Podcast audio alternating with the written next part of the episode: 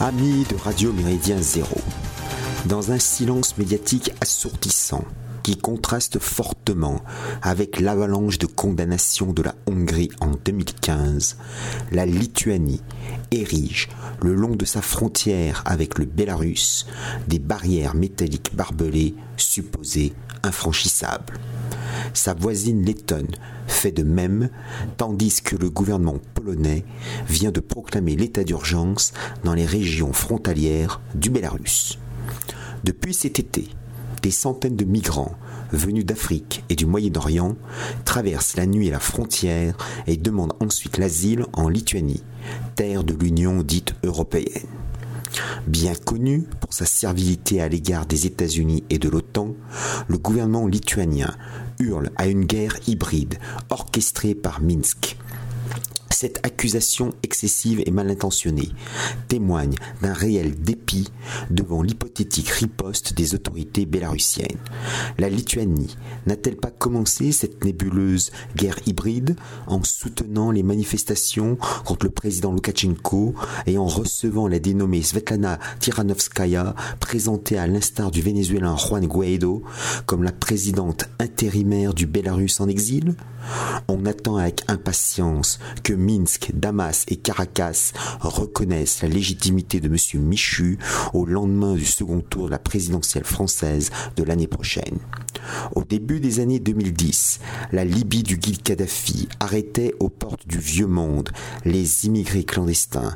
Kadhafi prévenait les Occidentaux que sa chute conduirait à la submersion partielle du sud de l'Europe il ne mentait pas.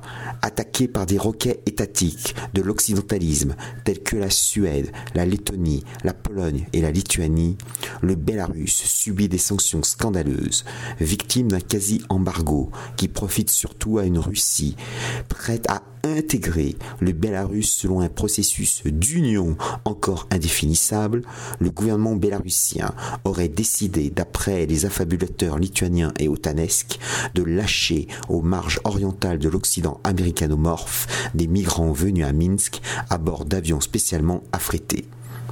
Le Bélarus répondrait ainsi avec une rare audace aux manœuvres de déstabilisation de la Lituanie et de sa complice polonaise.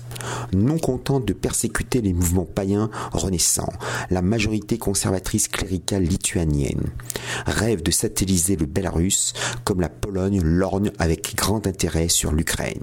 Au XVIe et XVIIe siècle, la Lituanie, avec un H, et la Pologne formaient à partir de l'union de Lublin en 1569 la République des deux nations ou des deux couronnes, dont la superficie couvrit à peu près les actuelles Lituanie, Pologne, Bélarus et Ukraine.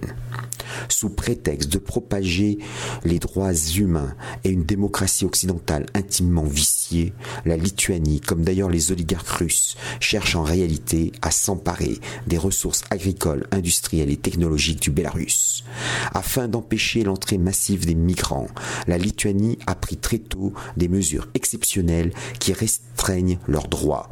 Interdiction de libérer six mois après leur arrestation, limitation du droit d'appel des demandeurs d'asile déboutés, expulsion possible des demandeurs même si une procédure d'appel est en cours, refus légal de leur fournir un traducteur et de les informer sur les modalités de la procédure d'accueil. La Hongrie de l'horrible Viktor Orban n'est jamais allée aussi loin. Pourquoi les ONG droits de l'homiste, si promptes d'habitude à hurler à l'hydre néo-nazie toujours renaissante, se taisent-elles pour la circonstance? Les instances pseudo-européennes justifient ces procédés au motif que l'Union, dite européenne, autorise ses États membres à déroger du cadre commun. Belle hypocrisie. On s'en souviendra. Les ONG et le gouvernement lituanien poursuivent l'objectif commun d'un Occident monde en déclin. Pilier indéfectible de l'atlantisme en Europe, la Lituanie conteste toute idée d'armée européenne et refuse la moindre coopération au projet industriel européen de défense. Elle lie son avenir à celui des États-Unis d'Amérique. Ce fidèle laquais de l'américanisme se doit donc de connaître les joies multiculturalistes de la société ouverte. L'arrivée d'Afghans, d'Irakiens, de Somaliens à Vilnius, à Kaunas et à Klaipeda risque de bouleverser la, la société lituanienne. tant mieux, d'autant que maintes Lituaniens disposent déjà de la citoyenneté états-unienne, eux qui sont finalement, dans leur tête malade et dans leurs mœurs, des Américains de la Baltique.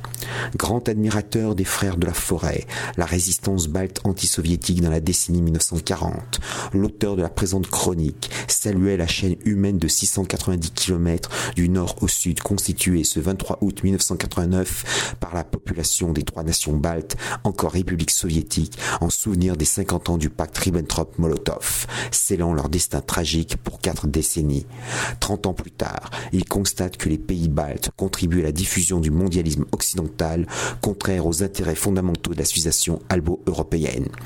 Par-delà les sempiternelles jérémiades d'un pays qui veut, comme la fable de La Fontaine, se faire plus gros que le bœuf, la Lituanie, mise sur le mauvais cheval, à la tête du tout premier État non libéral d'Europe, le président Alexandre Loukachenko n'acceptera jamais de se soumettre aux mafias occidentales.